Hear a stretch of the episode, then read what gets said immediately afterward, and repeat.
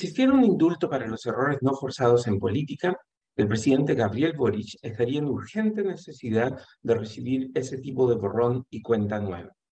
Pero como no existen tales beneficios para los presidentes, el inexperto mandatario debe optar por la única vía posible para salir del pozo en el que se encuentra. Boric debe hacer uso, una vez más, de su excusa preferida para dar cuenta del porqué de sus errores no forzados.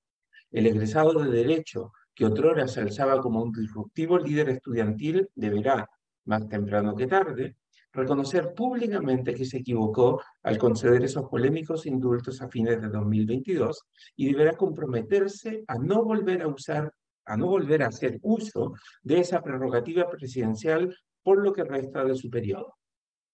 Si quiere evitar que la sombra del delincuente Luis Castillo Opaso lo persiga con el mismo dañino efecto que tuvo la sombra del embaucador Rodrigo Rojas Bade para la Convención Constitucional, Boris debe hacer frente a sus demonios octubristas y exorcizarlos públicamente de una buena vez. Esa es la única manera para evitar que su presidencia termine hundiéndose de la misma estrepitosa forma que se hundió la Convención Constitucional. A estas alturas, ya queda poco por decir sobre el escándalo que se produjo producto de los irreflexivos e impropios indultos presidenciales que realizó Boric en los últimos días de 2022. Es evidente que no se respetaron los protocolos y que el desorden, la improvisación y la falta de criterio dominaron el proceso de aplicación de esa delicada atribución presidencial. Para empeorar las cosas, en los días que han transcurrido desde que explotó este escándalo, la inoperancia y la obsesión por tratar de cerrar artificialmente una herida que tomará tiempo sanar han alargado innecesariamente el costo político para el gobierno. Pero es evidente que será difícil dar vuelta a la página mientras la pregunta más importante en todo el escándalo no haya sido contestada. Mientras el presidente Boric no responda a la pregunta central de si él conocía el prontuario delictual previo de los indultados cuando decidió otorgarles ese beneficio legal, los intentos de la moneda por pasar página seguirán frustrándose. Después de todo, la prensa huele ocultamiento de información y parece decidida a transformar este escándalo en el gran tema del verano. Por eso mismo, lo que corresponde ahora es que el presidente transparente todo lo que sabía y lo que no sabía sobre cómo se desenvolvió el proceso de indulto y sobre el historial delictual de los indultados, malamente llamados presos de la revuelta. Solo cuando Boris haya reconocido qué tanto se involucró en el proceso y qué tanto se informó o pidió información sobre la hoja de vida de los indultados, el gobierno podrá comenzar a dejar atrás el que ha sido el principal error no forzado de su primer año en el poder.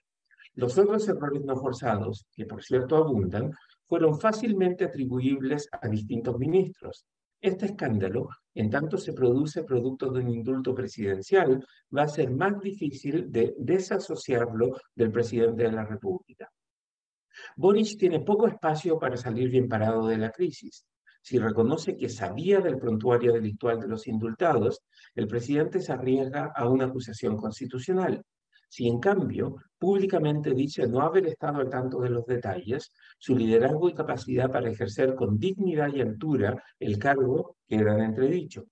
Naturalmente, como un niño que hizo algo malo, Boris preferiría desviar la atención hasta que la gente olvide la falta.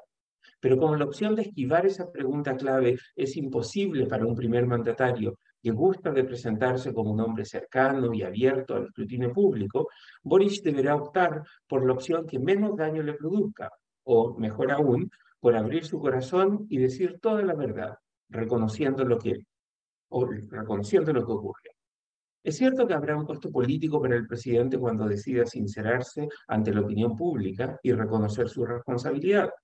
Pero igual que cuando hay una espina clavada en el pie, el daño que produce no hacer nada es todavía peor. Con cada día que pasa, el costo de no enfrentar el problema aumenta. El presidente Boric necesita un indulto de la opinión pública.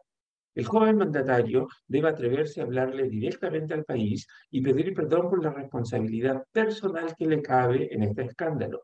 Mientras no lo haga, y sus asesores y aliados sigan inútilmente tratando de defenderlo y relativizando el costo político de esa desafortunada decisión, la ya deteriorada imagen del presidente seguirá hundiéndose.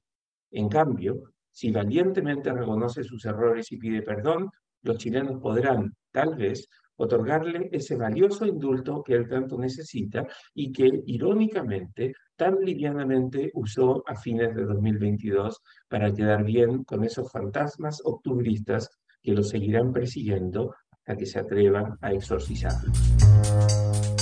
El libero, la realidad como no la habías visto. Haz que estos contenidos lleguen más lejos haciéndote miembro de la red Libero.